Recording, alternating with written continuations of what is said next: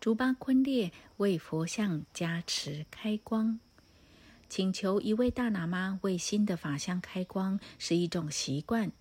不论这法像是一尊塑像或是画像，喇嘛通常会以奉送仪轨和施以贡品的方式，殷请本尊安住于法像之中。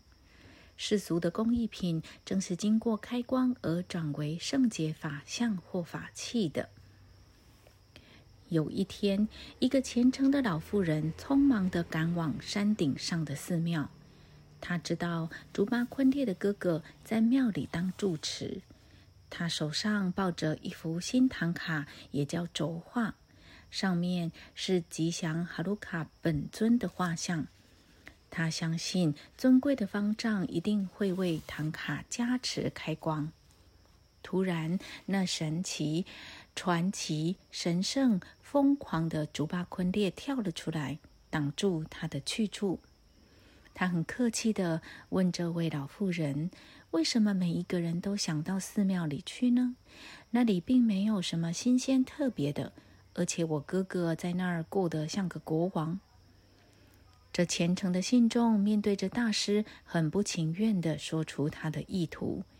因为西藏没有人不知道竹巴昆列对寺庙是如何评价的。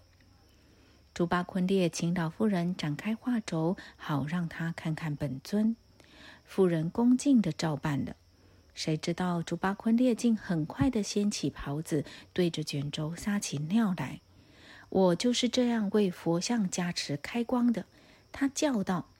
老妇人大吃一惊，急忙抢过宝贵的画轴，逃上山去，上气不接下气地冲进方丈的住处，向方丈诉说他可怕而伤心的遭遇。